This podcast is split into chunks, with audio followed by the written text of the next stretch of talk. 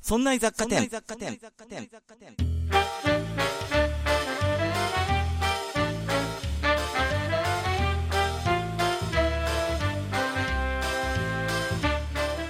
さあ、今週も始まりました。そんな雑貨店。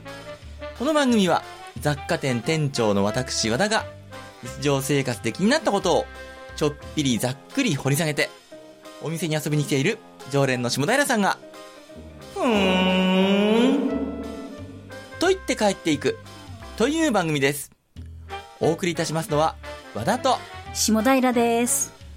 いらっしゃいませ下平さんはーい、毎度どうも。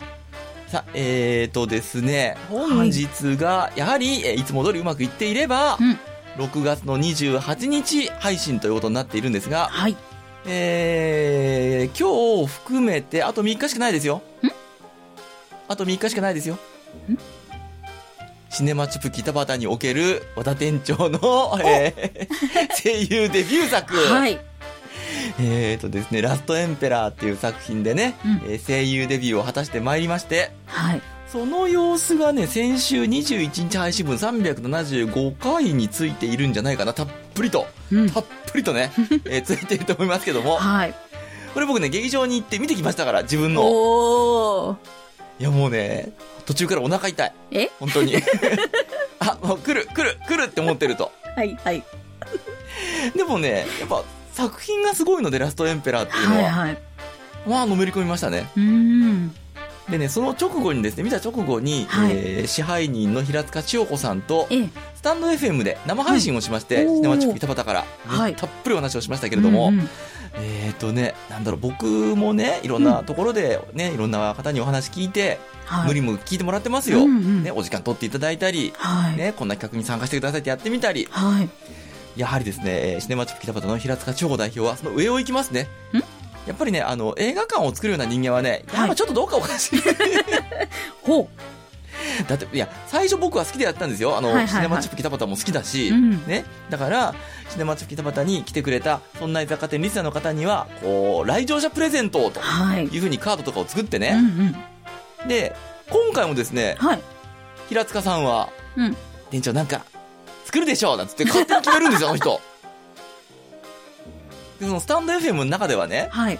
いやいやいやいや、僕これからあの、本業塾の先生だし、うん。あの、これから外講座の準備とかあって、今、割と忙しいんですよって話をしたら、はいはいじゃあ最終的に、あの、今日持ってきてる、そんな居酒店の名刺があるから、うんそれに二人でサインして差し上げましょう、なんてことで一旦落着したんですね。はい。ただですよ、そのまま終わるの悔しいじゃないですか。うん。まあ、そうですよね。でしょだから、うんえー帰ってきたらですね、もううちに帰ってきたのが、えー午前1時だったんですけども、はい。えーそっからですね、新たにはい。カードを作りまして、 なんとしてもですね、はい。朝の8時までに作んなくちゃいけなかったんですよ。ほう。なぜならば、えーうちの近くの郵便ポストの多分、ううんろ覚えではありましたがえ、え。回収時間がはい。 9時ぐらいだったと思うんですね。おー。だからそれまでになんとか作り上げてプリントアウト して、封筒に入れて、はい。速達ってやって送れば 届くだろうと。なるほど。えー、日本の郵便局は優秀。はい。届きましたもおん、今日。ー すごい。朝出して、朝、夕方にはもう届いてましたから。うわー、すごい。だからですね、えーシネマチック板端で、えーラストエンペラーを見て、はいそ。んな雑貨店のリスナーですって言うと、うん和田が徹夜で作った、平塚長吾代表に脅されて作った、はいね。はい。えーそのカードをもも もらえますんで、あと3日、あと3日。 28、29、30と、はあいと3日ですから、さあ急げ えーそんな状態でお送りしているそんな雑貨店でございますけれども、はい。えーと下平さんですね、はい。ベルサイユのバラってご存知ベルサイユのバラ。はい。えっ、と、作品自体読んだことはないですけど、読んだことはない。アニメも見たことはない、はい、ないです。あのー、ざっとは知ってます。あの、フランス革命の時代の話だよとえか、えなんとなく。あとオスカルっていうね、はいはい。女性なんだけども男性のいでたちをしていて、で、ええ男として、まあ、あの仕事というか生活しなくちゃいけないってはいいはうい騎士がいるわけですよ。ええうちの姉はね、ベルパラというかね、オスカルが好きでね、おう。もうアニメを毎週毎週楽しみにしていて、うんうんうん、最終回なんてね、はい泣きな がらテレビの写真撮ってるのよ。ああその頃はね、まだね、ビデオとかね、そうそうポンポン使えなかったんです。はういちなかったかな、はいビデオ。まだブラウン管だったしね。ええビデオって言ったって皆さん今、まあ、通称ビデオって言いますけども、動画のことを。えええ違いますよ。あの、カセットテープですからね。ビデオカセット。はい VHS。 VHS。はい。ビデオホームシステムズの時代ですよ。はい。だからまだね、うちにはそれがなかったような気がして、うんで、姉がですね、最終回に泣きながらね、コンパクトカメラで画面をバッシャンバッシャン撮っているっていう、は その絵を 覚えてますけども、はい。まあ、ベルバラ・オスカルはですね、大人気なわけですね。ええええまあまあまあまあ、かっこいいわけですよ。うん。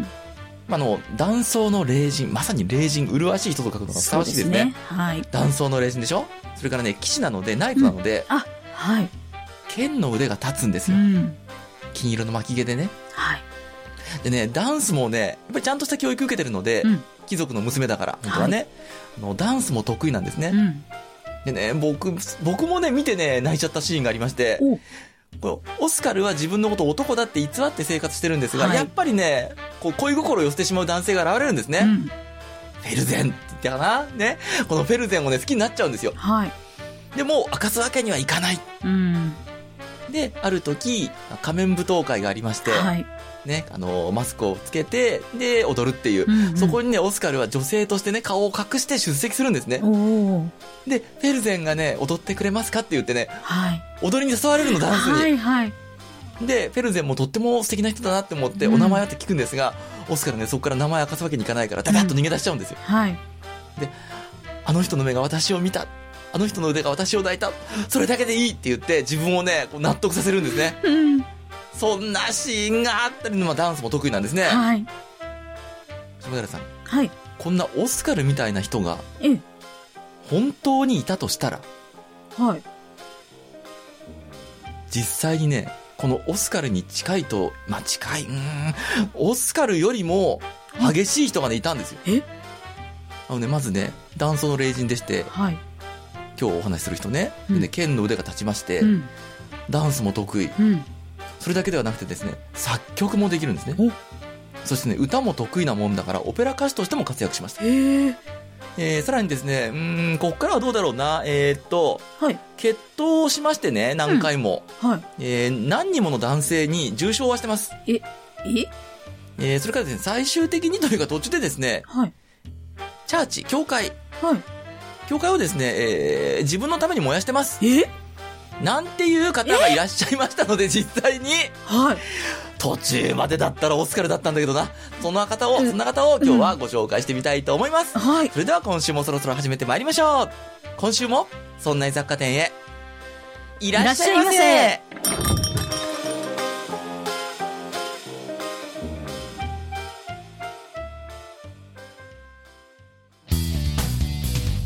そんな雑貨店。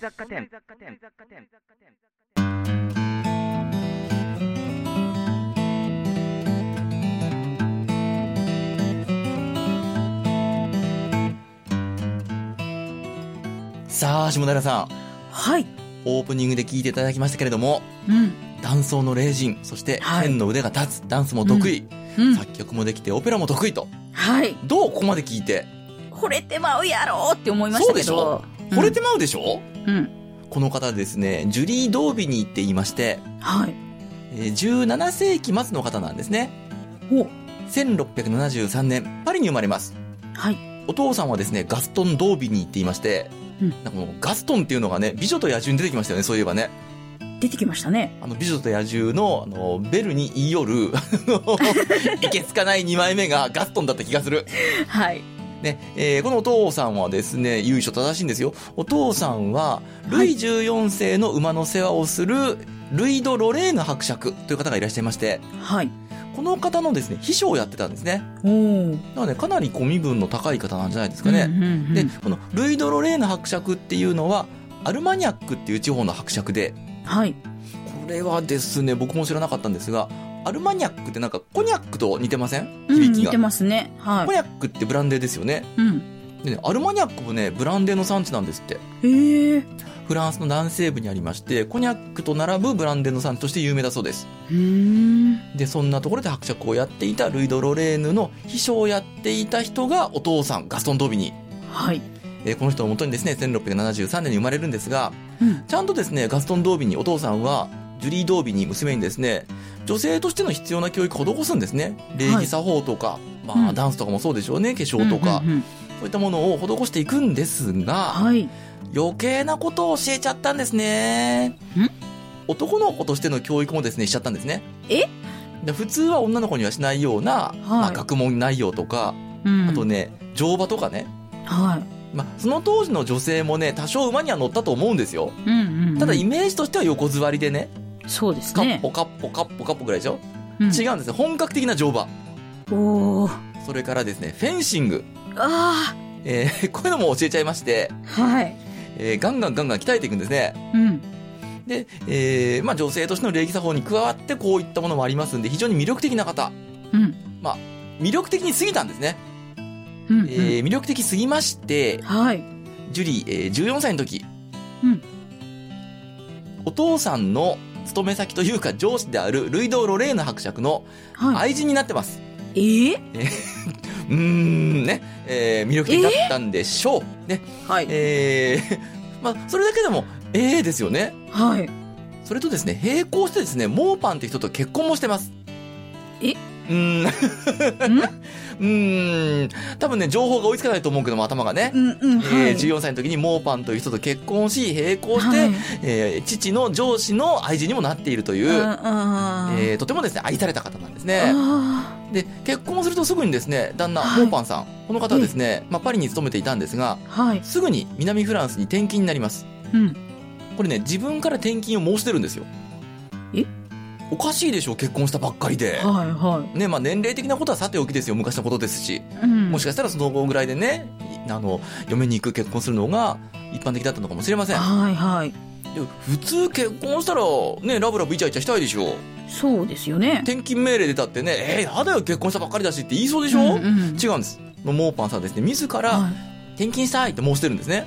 いどうもですね、あのジュリー・ドービーに奥さんのえはい。振る舞いがですね、あまりにも好き放題すぎて、ええ。だって同時に愛人になってんだもん。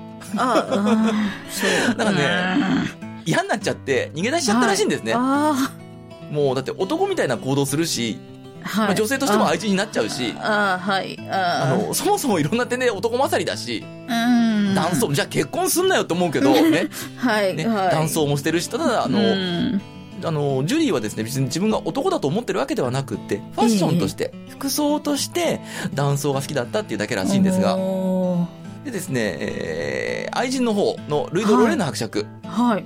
こちらもですね、しばらく愛人関係を続けていたんですが、ええ。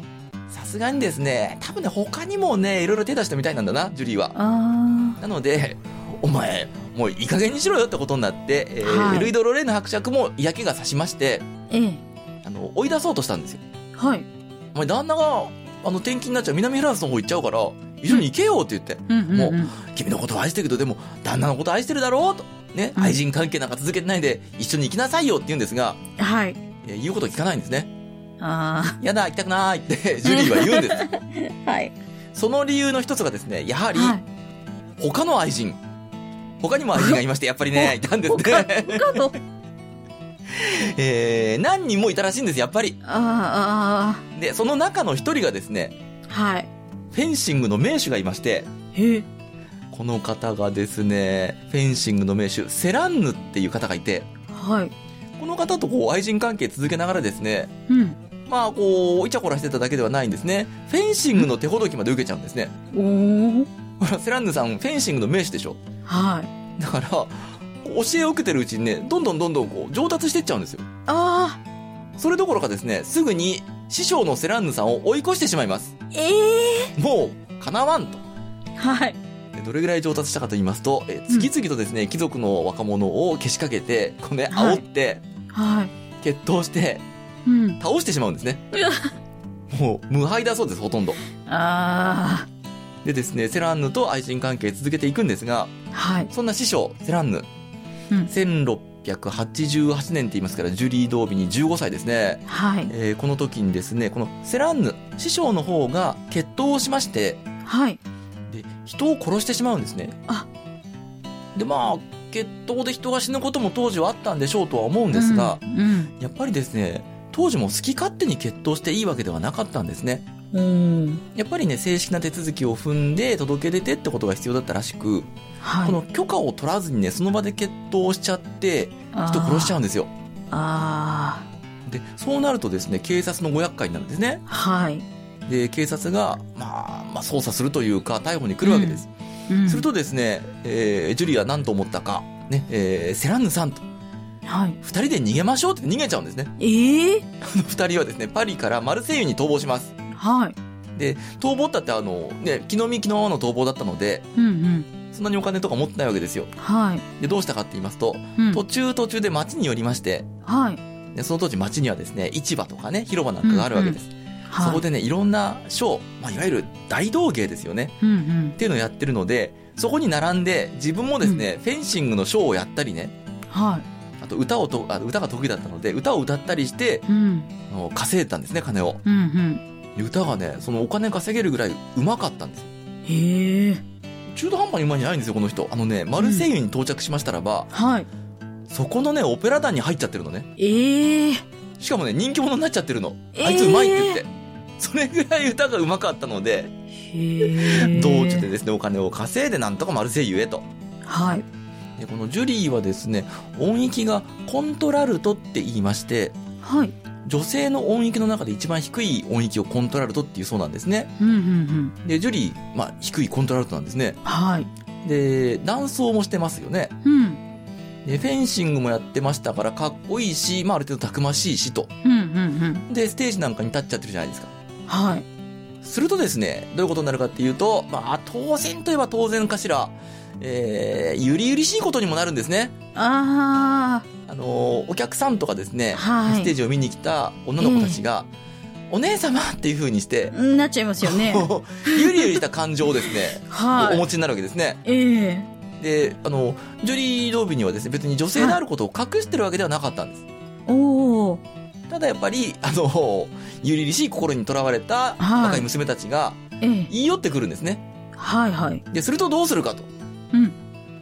そっか、私のこと好きなのか。じゃあ、私の愛人になるって言って、うわ若い娘たちをですね、 囲っちゃうんですかとても広い愛をお持ちだったんですね。はえーまあ、性の区別なく、男女のね、性別の区別なく、はいはいどちらも愛すぞと、非常にあ。博な愛る的ほど。なことだはっいたん。ですね。うん。でですね、まあ、ある一人の娘さんが本当にジュリーのこと大好きになっちゃいまして、はい。もうあの人なしでは生きていけないぐらいのこと言うんですね。うんうん。で、それが、この若い娘の両親にバレるんです。はい。なんか最近どうも娘がおかしいと。うん。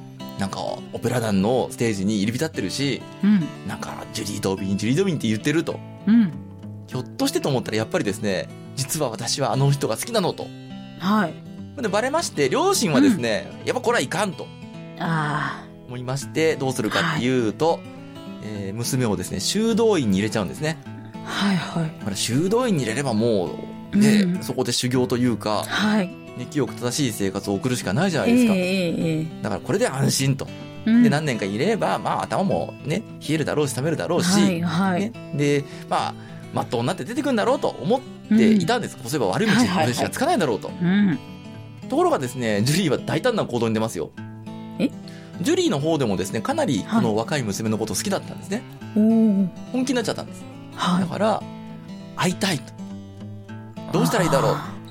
あ、そっか、自分も修道院入っちゃえばいいんだって言ってうわ、自分もですね、修道女になって修道院にええ入ってくるんですね。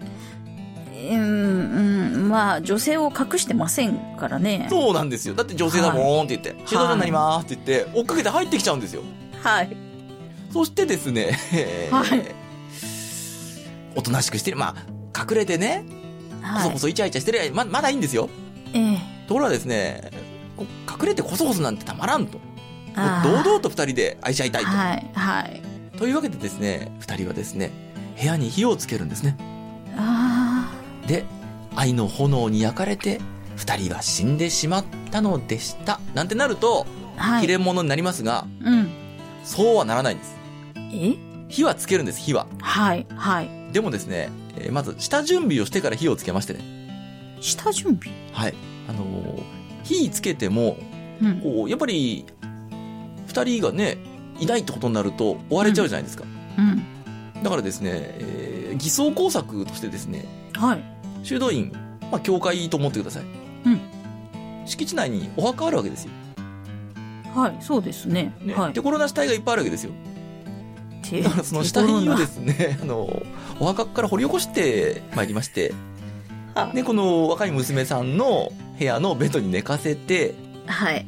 頼んだよって感じでそこに火をつけるという偽装工作を あこうすればほら死体があるし彼女が死んだということで、ねー。ええあの終われないだろうと思ったんですね、うん。えーバレますよねバレますよね。えーなんぼなんぼね17世紀とはいえはい。これ明らかに違うだろうということが、はい。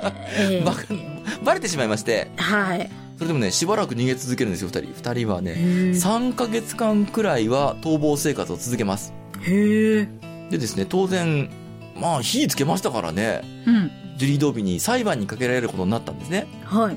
でも捕まっていないので欠席裁判なんですよおでですね罪状というかですねもう誘拐とか放火とかあと死体強奪ああ。これも犯罪ですからねあーはい。などなどなどで火あぶりの刑ってことが決まったんですうわが、えージュリーはですねそのまま逃げおおせるんですね、ーえでなんか3ヶ月も経つうちに2人の愛は冷めてしまいましてはい。娘の方は無事家族の元に戻りうん。ジュリー・ドビーにはそのまま逃亡と うん。いうふうに逃げてしまったんですねはい。でどこに逃げたかって言いますと向かった先は古巣のパリ、はい。まあパリに戻りゃなんとかなるだろうと実家もあるしねうん。でですね途中パリの南にですねトゥールっていう町がありましてはい。そこの宿屋でまあお酒かなんか飲んでたんですねうんうんうんす。るとですね若いルイヌ公爵っていう方がいらっしゃいましてはい。この方がですね、彼女を男と勘違いして決闘を挑んでくるんですよ。うん。というのもですね、なんか歌を歌っていたらしいんですね。やっぱり犠牲にを稼がにはいかんので。うんうん。するとですね、竜の公爵が、お前そんな声してと。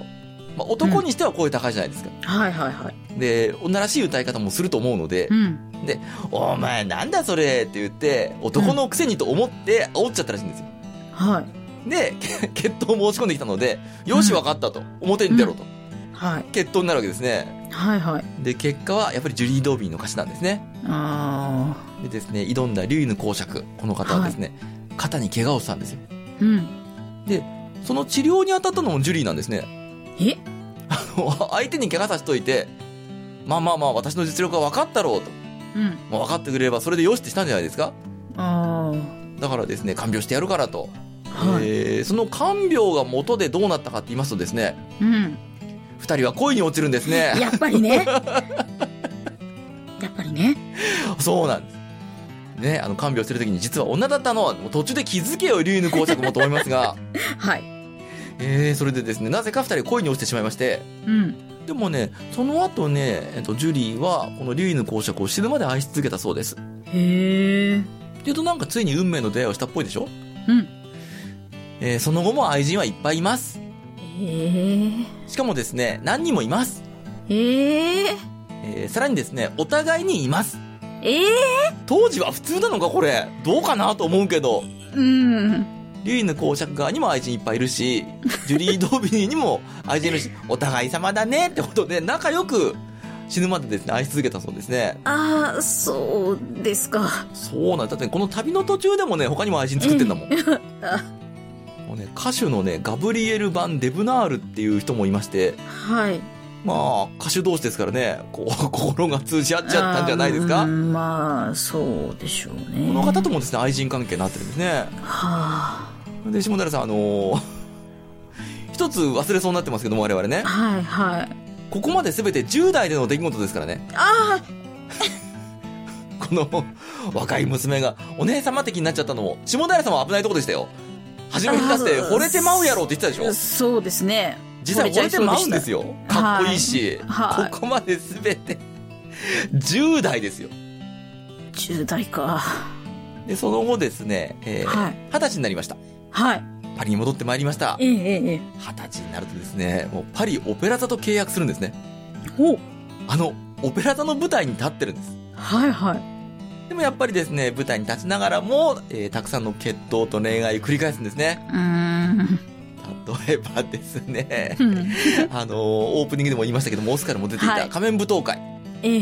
ね、仮面をつけてね、顔の上半分を覆うようなね、蝶みたいな、はいうんでバタフライみたいなマスクをつけてで、はい誰だかわかんないようにしてっていうパーティーですようんうんでそこでですねジュリー・ドーブニーも出席しましてはいおとなしくしてりゃいいんですよ彼女うんところがですね何を思ったかカップルで出席していた方がいたんですねはいはいでそのうちのカップルのうちのですね女性の方にその男性の前で熱烈なキスをしちゃうんですねええ しかもですね、女性の方がうっとりなんですね。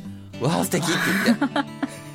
それはあの、男の方、これね、婚約してたらしくって、はい怒るでしょ、婚約者だもん。怒りますよ俺の女に何そう、おおお前も女かみたいな。ね で、怒った男性がですね、うんうん、とりあえず決闘だと。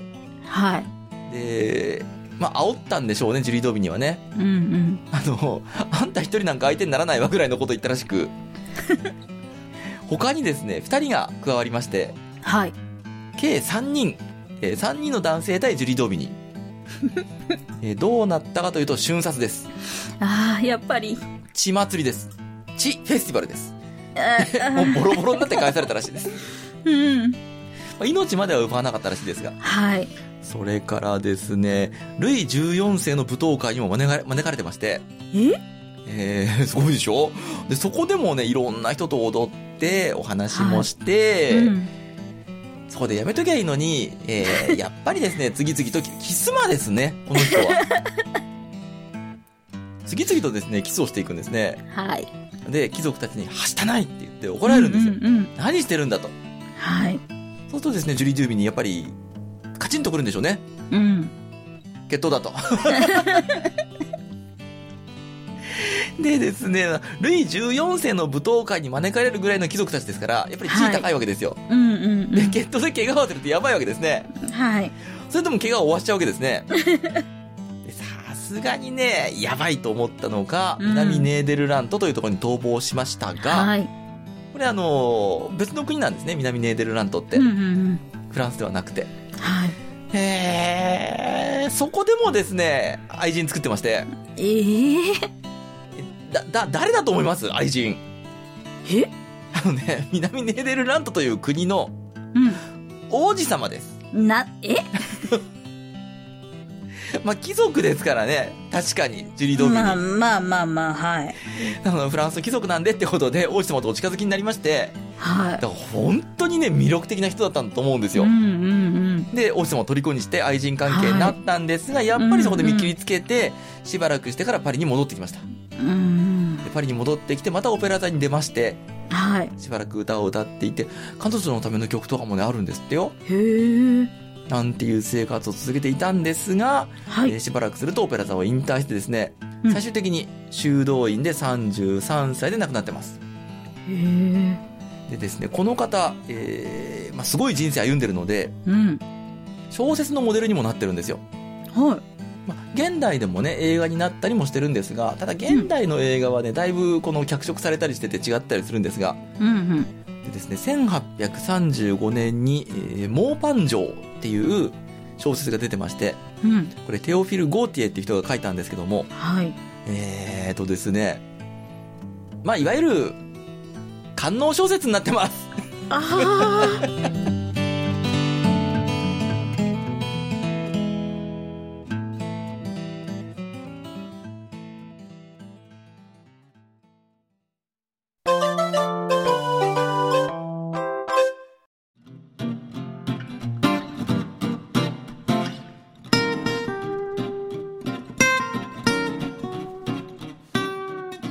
どうですか、下平さん。 はい実在の人物と思えないでしょはい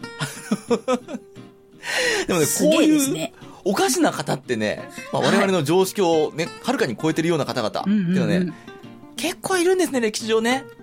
おーまたそのうちですね、 はい取り上げてみたいなとは思っているんですが。で、僕ねね、このテオフル・ゴーティエのモーパン城って、えまあ、割と有名な作品らしいんですね、その界隈ではうん。うんうんはないので、読んでみたんですよ。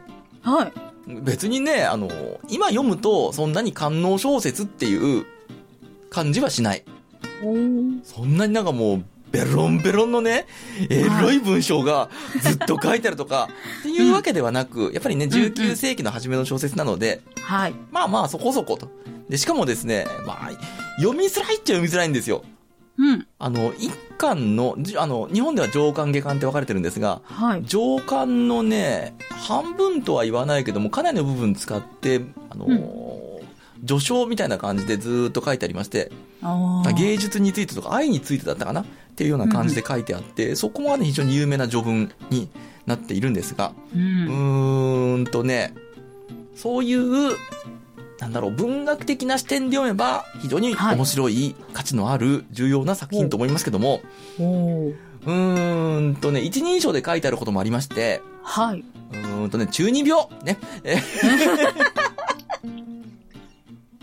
なんかね、あのー異世界に行っちゃう系の中二病じゃなくって、はい。誰でもあったと思うの。愛に悩む中二病。あ、ああ、ああ、のー自分の愛は本物ではないんじゃないかとか、うん。あの、自分のことを愛してるって言ってくれる人はいるけども、このはい愛は本物じゃないんじゃないかとか、うん。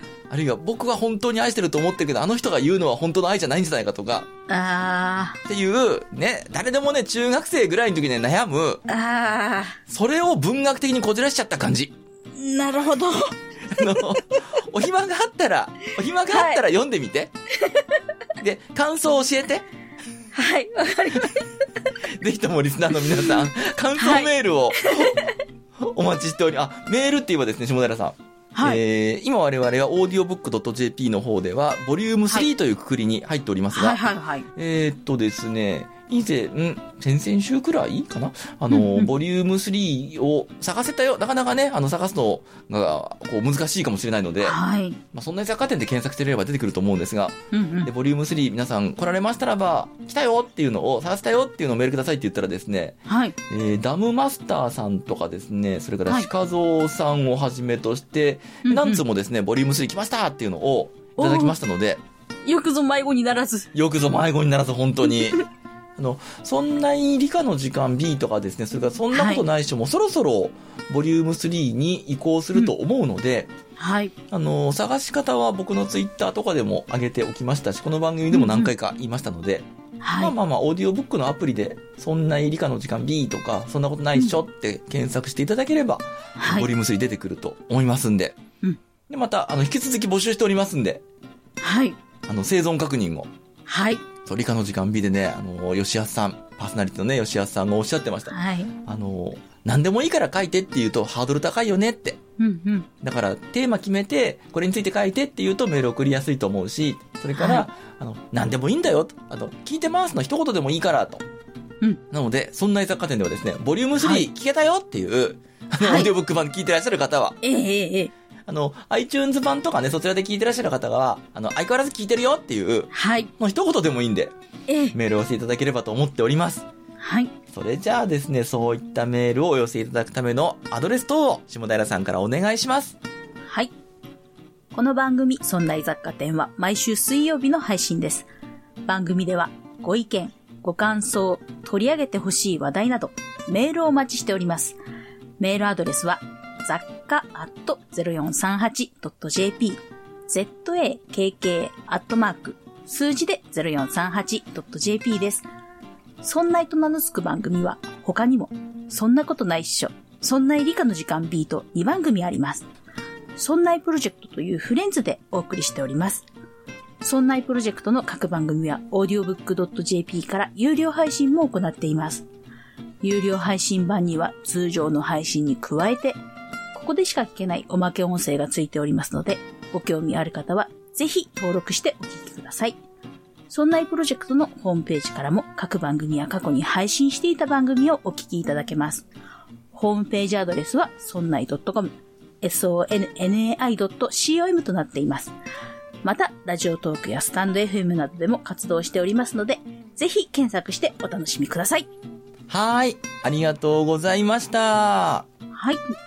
さあ、じゃあ無料版は今週はここまでなんですが、はい。今日のオーディオブック限定版、はい。えー、今日はですね、和田出ずっぱりです。おうちの近くでですね、はい。防災訓練がありまして、はい。そこにですね、積極的に参加してきました。おあの、非常に積極的に、はえ俺が俺がで参加してまいりましたので、い。えええーぜひともですね、こ ちら聞いていただいて。 いや、ほんとね、防災訓練ってね、僕、はい出るの初めてなんですよ。はいはいはいや、出た方がいい、皆さん。んあの、自治体でやってる防災訓練。い。はい。あれ、一回経験しとかないとね、はい。できませんよ。お消火器一つ取ったって。ああ、ああ。できない、できない。うん。で、あの、煙の中歩くとかね、はい。あと、寄進車、地震の揺れを体験するやつうんうんうん。とかっていうのにも乗せてもらったんですよ。はい。あれね、一回体験しといた方がいいよ、本当 に。できないって、あんなの。うんうんいきなり。放り込まれたら。はい。なので、ぜひともですね、オーディオブック限定はもう聞いていただければと思っております。はい。それでは、そんな居雑貨店、無料版の方は、今週はこれで閉店のお時間にしたいと思います。そんな居雑貨店、お送りいたしましたのは、和田と、下平でした。それではまたのご来店を、お。待ちしております